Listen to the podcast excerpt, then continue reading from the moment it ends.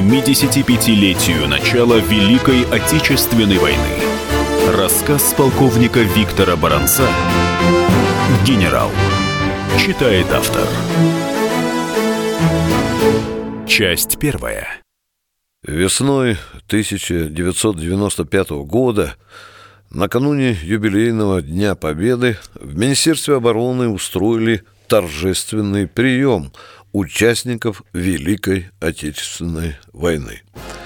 По этому поводу министр обороны России генерал армии Павел Грачев приказал начальнику хозотдела Генштаба патронов не жалеть.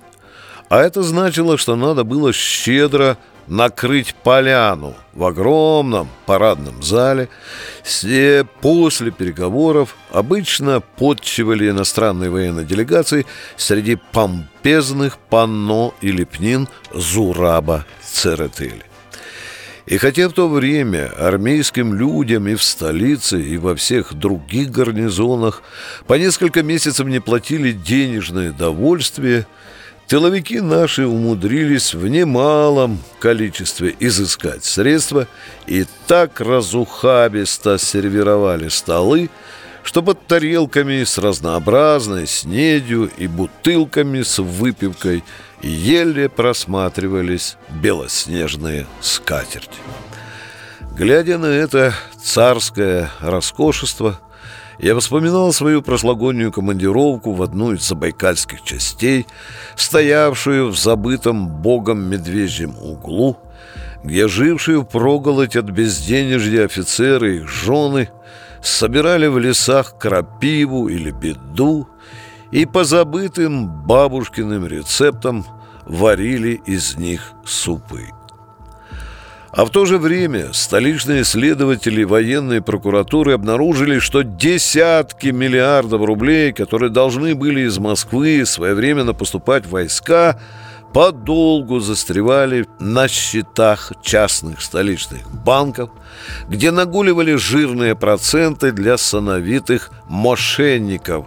Ходили слухи о разоблачении финансовой мафии во главе с генералами – Посматривая на вкусные тушки зажаристых молочных поросят и полуметровые тела жирных волжских осетрин, я глотал слюну в сладком предчувствии сытого пира. В тот период даже офицеры Центрального аппарата Минобороны и Генштаба по три месяца не платили денег. Зато раз в неделю в мрачном подвальном склепе продуктового склада на Знаменке нам выдавали по буханке черного хлеба и по пять банок кильки в томатном соусе. Перед застольем среди снующих вокруг столов официантов с наполеоновским видом прохаживался старенький отставной генерал-майор в помятом кителе. Когда он проходил мимо меня, на отлоге его воротника и на погонах я замечал белую пудру перхоти. За глаза офицеры генштаба с ухмылкой называли его «колбасным генералом». Ходили слухи, что этот полководец официантов отменно обслуживал высшее военное начальство еще со своих капитанских времен и благодаря этому дорос до высокого звания. Поговаривали, что бывший министр обороны маршал Антон Гречко особенно обожал домашнюю украинскую колбасу, приготовленную этим тыловиком. Впрочем, иные офицеры тоже бывают отменными сплетниками. Генерал давным-давно был уволен, но даже после выхода на пенсию умудрился остаться в хозотделе на какой-то хлебной провианской должности, продолжая с тем же упоением командовать сервировкой столов. У него были глаза хитроглазой вокзальной буфетчицы. После праздничной речи министра и вручения подарков ветеранам, как водится, по пять капель за победу, за победителей, за не вернувшихся с войны. Но почему-то не лезла в глотку водка. Что-то противоестественное чувствовалось мне в этом совместном застолье старых и молодых генералов и полковников. Сидели рядом герои непобедимой и легендарной, спасшие страну от нашествия фашистов, и мы, не сумевшие в 1991 спасти Советский Союз от одурачившей народ ельцинской шайки политических шарлатанов. Из одной бутылки пили водку фронтовые полководцы, славно гнавшие гитлеровские орды от Москвы до Берлина, и герои расстрела депутатов Верховного Совета осенью 1993 года. Вот таким в центре столицы было первое боевое крещение армии демократической России. Из одной глубокой тарелки официант серебряной ложкой добывал жирные соленые грузди для стратегов, победоносно бивших разных там Гудерианов, Паулисов и фон Боков, и для тех, кто зимой 95-го бездарно терял целые бригады, загнав их в огненные горловины узких улиц Грозного, где чеченцы, играючи, сжигали гранатометами наши танки и БТР. Наверное, в тот момент не только я чувствовал себя непутевым сыном, промотавшим дорогое наследство отца-фронтовика – когда уже был потерян счет тостом во славу именинников, и в шумном, хмельном гомоне невозможно было услышать, о чем из дальнего конца зала сквозь сигаретный дым лопочет очередной нетрезвый выступальщик, мой сослуживец, полковник, сообщил, что тостующий предлагает выпить за преемственность боевых традиций. Увидев, что рюмка моего соседа, гренадерского роста генерал-полковника артиллерии, не наполнена, я схватил бутылку Распутина. Но в этот момент генерал накрыл рюмку ладонью и угрюмо буркнул. «Я такие тосты не пью. Огоньку позволь». Мы закурили. Генерал первым нарушил неловкую паузу. Как служится, полковник? Да в целом нормально. А как у тебя с совестью? Вы о чем, товарищ генерал? Я тебе не товарищ. Это Горачев тебе товарищ. Встреча двух поколений защитников Родины грозила перерасти в колючий диспут среди молочных поросят и осетрин, а также бутылок с водкой и коньяком. «Что вы сделали с нашей армией, полковник?» Суровый прокурорский голос генерала обжег мне душу. Я не знал, что ответить.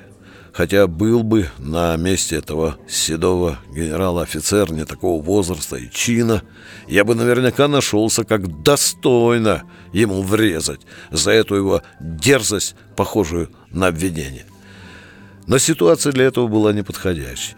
И пока я лихорадочно обдумывал, как бы мне потактичнее уклониться от лобовой атаки собеседника, Тамада с другого конца длинного стола прокричал сквозь балаган.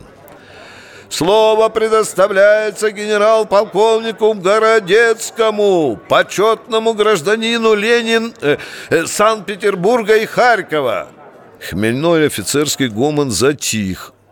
Мой собеседник встал, резко встряхнул головой, застегнул китель и буркнул мне «Налей!» Я налил. «Мой тост очень краток!» Громким и четким командирским басом с наждачной присыпкой объявил генерал. «Предлагаю выпить за нашу великую советскую армию, не чокаясь!» После некоторого замешательства, ошарашенная такой концовкой тоста военная публика в кладбищенской тишине и как-то нерешительно проглотила водку и коньяк, не сталкивая на весу рюмки и фужеры. Там и тут послышалось негромкое, будто на поминках, бубнение офицеров. Молодые полковники с какой-то опаской поглядывали то на Городецкого, то в ту сторону праздничного стола, где восседала знать. Продолжение через несколько минут. Рассказ полковника Виктора Баранца «Генерал».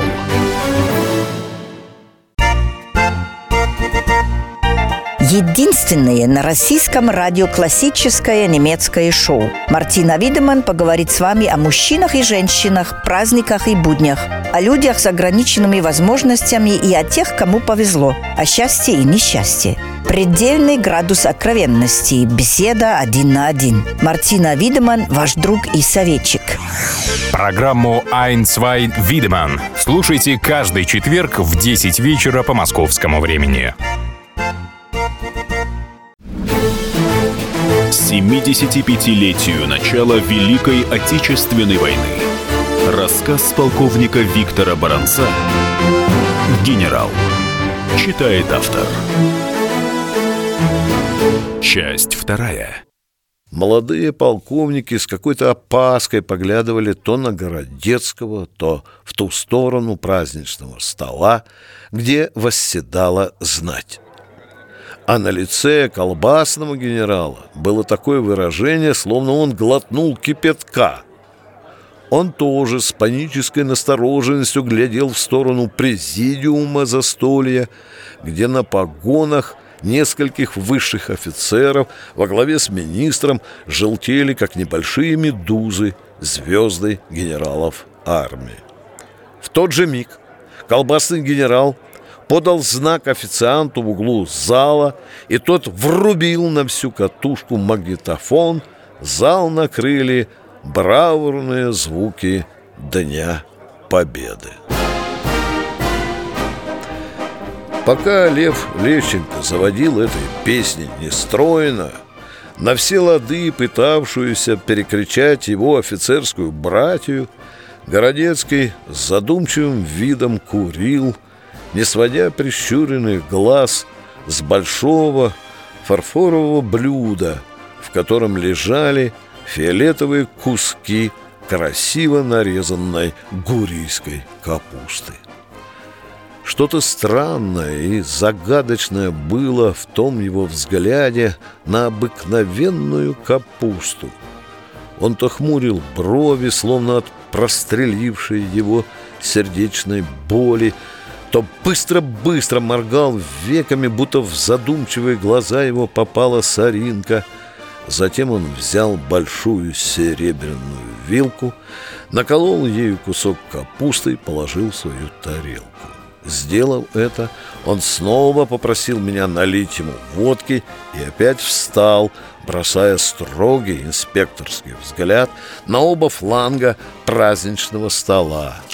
Так и стоял до тех пор, пока в зале не стихли голоса и не перестали цокать вилки и ножи. «Товарищи офицеры, прошу налить!» Начал он своим зычным, скрипучим басом.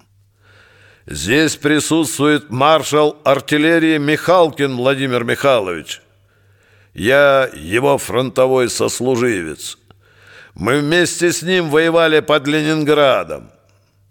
Как и блокадный город, наш дивизион тоже голодал той лютой зимой. Конечно, голодал не так страшно, как ленинградцы. Нам тыловики все же подбрасывали кое-какую пайку на передок. Да-да, было такое, Гриша, было, негромко добавил Михалкин. Кто-то из наших сказал тогда, Боюсь умереть не от немецкой пули, от голода. «Так вот, товарищи офицеры», — продолжал Городецкий, «наши разведчики, ходившие на ту сторону фронта, сообщили, что на нейтральной полосе есть дачный огород с неубранной осенью капустой. Торчали из-под снега головешки. И тогда красноармеец рядовой Михалкин вызвался добыть ту капусту. Пополз туда, на огород под огнем немцев, под сигнальными ракетами. Помните, товарищ маршал? А там работали немецкие снайпера. Я посмотрел на Михалкина. Полная рюмка в его руке дрожала так, что из нее выплескивалась водка. Он опустил ее на стол. «Помню, помню, Гриша», — тихо сказал он срывающимся голосом.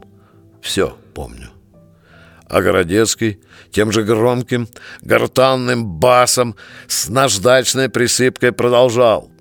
«Так вот, товарищи офицеры, в ту февральскую ночь 42 -го года красноармеец Михалкин притащил в наш дивизион несколько голов мерзлой капусты, набил ими чей-то маскхалат и тащил ползком по снегу.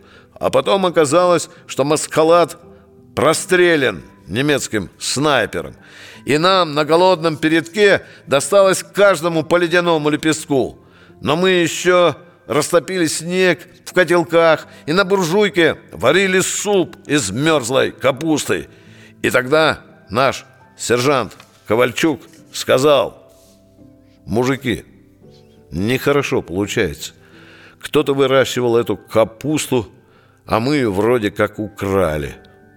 А хозяева дачного огорода, может быть, пухнут с голода в Ленинграде. Кто со мной на огород?» Следующую ночью – Поползли мы на нейтралку вчетвером. Ковальчук, Михалкин, Затрадзе и я. Городецкий замолчал. По его скорбному выражению лица видно было, что ему трудно говорить. А Михалкин продолжил. Когда мы возвращались ползком назад, Сережу Ковальчука их снайпер все-таки достал. Уже прямо у первой нашей траншеи – мы ему рану перевязали и в тыл к медикам доставили. Волокли на плащ палатки по снегу. И два мешка с мерзлой капустой следом для голодающих ленинградцев, добавил Городецкий. Так с ними Ковальчука в Ленинградский госпиталь и повезли. В зале стояла космическая тишина. А Городецкий расстегнул китель, посмотрел на маршала Михалкина и вдруг красиво, трогательно, проникновенно запел. Выпьем за тех, кто погиб под Синявина, Всех, кто не сдался живьем. Выпьем за Родину, выпьем за Сталина, Выпьем и снова нальем. Когда он закончил этот куплет, зал взорвался яростными аплодисментами. Вяло хлопали только насторожившиеся генералы, восседавшие в президиуме застолья. Колбасный генерал не по возрасту резво метнулся к приоткрытым окнам и захлопнул их. А Городецкий — прикладывая ладонь широкому иконостасу орденов и медали на груди, налево и направо благодарил публику мелкими поклонами. «Браво! Браво! Бра!» Закричал розовощекий полковник на дальнем краю стола и тут же осекся, увидев, что начальник управления генерал-майор Иванов мельком подал ему кулаком грозный знак. «Товарищи офицеры!» Снова басиста обратился к участникам праздничного пира Городецкий. «Позвольте, я еще спою». «Давай, Гриша, давай!» Одобрительным тоном произнес маршал Михалкин. «Нашу, фронтовую, ты запевай, а мы поддержим!» «Есть, товарищ маршал артиллерии!» Игриво ответил Городецкий с улыбкой и выждав паузу, вдохновенно запел, дирижируя себе в такт большим генеральским кулаком. «Горит в сердцах у нас любовь к земле родимой. Мы в смертный бой идем за честь родной страны. Пылают города, охваченные дымом. Гремит в синих лесах суровый бог войны.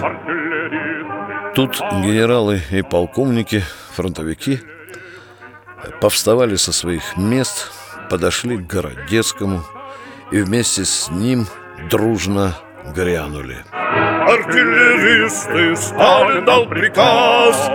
Артиллеристы, заряд чисто нас. И сотни тысяч батарей за слезы наших матерей За нашу родину огонь, огонь. Пока они пели, в сторону президиума застолья, где заседали высшие чины Минобороны и Генштаба, не по возрасту шустро семенил колбасный генерал. Получив там какие-то инструкции, он пригласил меня в коридор и, оглядываясь по сторонам, шепотом передал приказ заместителя начальника генштаба лично спровадить перебравшего генерала-артиллериста домой. «Машина вас ждет у второго подъезда». Боясь, что Городецкого может обидеть это досрочное выдворение, я еле отважился сказать ему, что машина для него уже подана. Он смиренно принял мое сообщение, тем более, что других военачальников-ветеранов уже тоже начали развозить по домам в сопровождении специально назначенных действующих офицеров. Продолжение через несколько минут. Рассказ полковника Виктора Баранца «Генерал».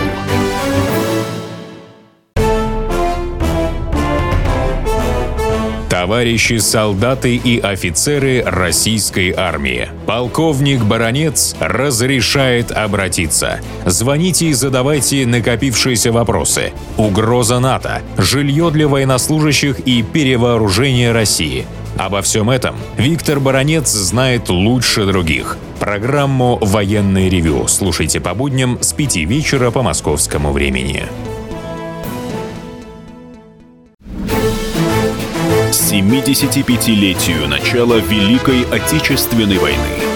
Рассказ полковника Виктора Баранца «Генерал». Читает автор. Часть третья. Он смиренно принял мое сообщение, тем более, что других военачальников-ветеранов уже тоже начали развозить по домам в сопровождении специально назначенных действующих офицеров. Городецкий сказал всем на прощание положенные в таких случаях слова, обнялся с маршалом Михалкиным и довольно уверенно двинулся к выходу. Я шел рядом с ним, держа в одной руке большой букет подаренных ему цветов, а в другой — картонный пакет с подарком от министра обороны. Григорий Иванович негромко напевал. Горит свечи огарочек, Гремит недальний бой. Налей, дружок, по чарочке По нашей фронтовой. Когда мы вышли из здания, водитель новенького сверкающего лаком черного Мерседеса со слащавой услужливостью хорошо натренированного лакея открыл перед генералом заднюю дверь машины. Городецкий как-то подозрительно осмотрел иномарку и вдруг громко объявил «Спасибо, но я и пешком домой пойду. Я на ворованной иномарке не езжу». После этих слов на лице водителя германского Мерса появилось такое выражение, словно ему в суде объявили суровый приговор за хищение в особо крупных размерах. Я, конечно, сразу догадался, почему генерал сказал о ворованной иномарке. В то время еще не застыли в Москве разговоры о Мерседесе С-500, который при весьма мутных обстоятельствах достался министру обороны России Павлу Грачеву в качестве подарка от благодарного командования выведенной из Германии западной группы войск – после чего к министру и прилипло прозвище «Паша Мерседес». Молча мы вышли на знаменку.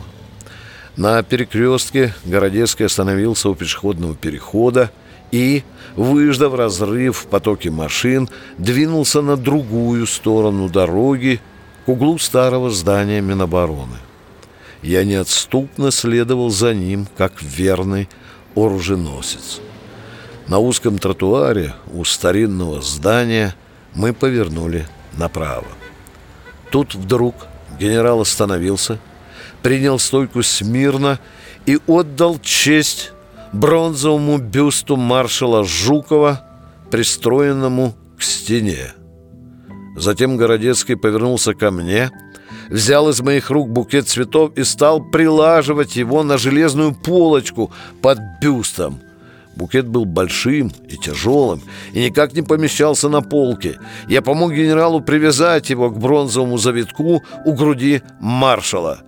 Григорий Иванович еще раз бросил ладонь к белому виску, тяжело вздохнул и негромко сказал «Эх, Георгий Константинович, Георгий Константинович, знали бы вы!» Он что-то еще пробубнил, еле слышно, но среди угрюмых слов его я разобрал лишь «твою мать». По тому же узкому тротуару у стен старинного здания с лепниной мы двинулись в сторону бульвара и прошли мимо памятника Гоголю. Мой генерал жил на Сивцевом вражке. Он пригласил меня к себе домой. В его квартире пахнувший лекарствами и старой кожаной мебелью, царил холостяцкий бардак. Жена генерала лежала в госпитале. Мы сели до кухни. Стрелки старинных напольных часов, стоявших в коридоре, подкрадывались к двенадцати. Я попросил у Городецкого разрешения позвонить домой, чтобы жена не волновалась. Григорий Иванович достал из холодильника бутылку Распутина и поставил ее передо мной. Пока я наливал водку в рюмке, на столе рядом с хлебницей появилась початая трехлитровая банка с солеными помидорами, а следом за ней блюдце с желтыми полосками тонко нарезанного и присохшего уже сыра. Один край у них был загнут, из-за чего они были похожи на крохотные лыжи. «Ты пей, пей!» — сказал мне Городецкий. «Я все равно с тобой чокаться не буду». Эти его слова были похожи на чеку, вырванную из гранаты, застрявшую во мне. Я еле сдерживал себя, чтобы не взорваться. Лютое возмущение этим генеральским унижением бурлило в душе. Я сидел, сцепив зубы и не поднимая глаз на генерала. Я не понимал смысла его оскорбительных для меня слов и действий. Хотелось встать и уйти, не прощаясь. Но я приказал себе терпеть. Такой был день. Обида моя таяла по мере того, как Городецкий азартно рассказывал про войну и про свой 1890-й отдельный самоходный артиллерийский полк. Генерал принес на кухню огромную схему захвата его армии плацдарма на Днепре, повесил ее на ручку холодильника и стал читать мне лекцию, то и дело постукивая большой вилкой по стрелам и номерам дивизий. Где-то за полночь, когда наши пехотные батальоны уже вырезали фрицев на том берегу Днепра, я заснул и был разбужен негодующим криком – Встать! Умыться!» После второй бутылки выяснилось, что генерал был ранен в городе, где я родился. «Если бы я знал, каких засранцев освобождаю, я бы твой город не брал», — сказал он. «Вот смотри, во что ты мне обошелся!» Он задрал белую майку и повернулся ко мне боком. Его бок напоминал хорошо засохшее копченое мясо. Опустив майку, он посмотрел на меня так, будто это я в 1943-м нанес ему рану. Этот его выжигающий взгляд нельзя было выдержать. Я опустил глаза и стал лопотать что-то благодарное пьяненьким языком. Он налил водку в рюмки, и мы снова выпили, и снова не чокаясь, и снова закурили. Я в 93-м ездил в твое Барвенково на день освобождения города. Хмурым и ностальгическим тоном говорил Городецкий. Прошелся по Киевской улице. Когда мы ее брали, она называлась улицей Кагановича. Там в самом конце ее, с донецкой стороны, есть элеватор. На нем наш артиллерийский разведчик сидел. А уже в самом городе, там, где станция и церковь рядом, Там меня тогда осколком немецкого снаряда и резануло. После этих слов он встал и, широко расставляя ноги, словно на палубе качающегося судна, ушел в глубину квартиры. Я слышал только, как хлопали дверцы шкафа. Городецкий вернулся на кухню со старой и потертой картонной папкой. Он стал рыться в каких-то пожелтевших бумагах. Достал в четверо сложенную бледную копию «Красной звезды», Газета на складках уже протерлась. Он осторожно, будто драгоценную музейную реликвию, развернул ее и, надев очки, в толстой роговой оправе стал скользить по выгоревшим строчкам подогрическим пальцем. «Вот, вот, вот!» — воскликнул Городецкий. «Вот, читай, вот здесь, читай в голос!» Я стал читать. Войскам участвовавшим в освобождении Барвенкова, Мариуполь, Волноваха и других городов, приказом Верховного главкомандующего Сталина от 10 сентября 1943 года объявлена благодарность и в столице СССР городе Москве дан салют 12 артиллерийскими залпами из 124 орудий. Закончив читать, я взглянул на генерала – он смотрел на меня гордыми и счастливыми глазами, словно только что Сталин приказал салютовать именно ему двенадцатью артиллерийскими залпами. Тут мне позвонила жена. Ее тревожный голос из тяжелой, как гантеля, трубки старого телефона был слышен в кухонной тишине. Я хмельным голосом виноватого самовольщика пытался объяснить причину своего отсутствия дома в ту ночь, Городецкий взял у меня трубку и сказал, «С вашим мужем все в порядке. Это я задержал его и прошу вас прощения. Ну, сегодня день такой, сами понимаете. Можно сказать, вечер моих воспоминаний.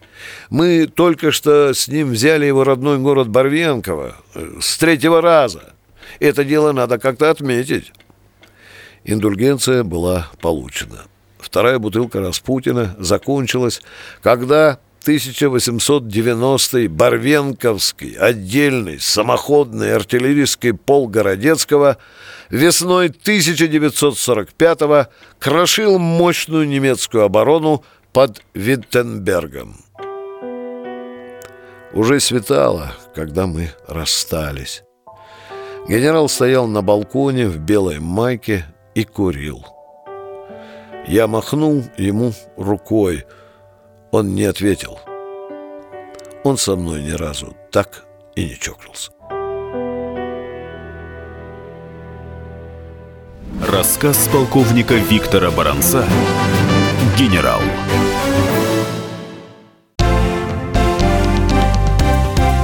Здравствуйте. Я Евгений Беляков, заведующий отделом экономики газеты «Комсомольская правда». Я знаю почти все об экономике страны, личных финансах и время от времени даже играю на бирже. Но у меня нет миллиона долларов. И я очень хочу его заработать. Поэтому каждую неделю в прямом эфире я буду общаться с тем, кто смог стать богатым и знает, как сделать богатым меня и вас. Встречайте новый проект «Миллионеры». Каждый понедельник в 3 часа дня только на радио «Комсомольская правда».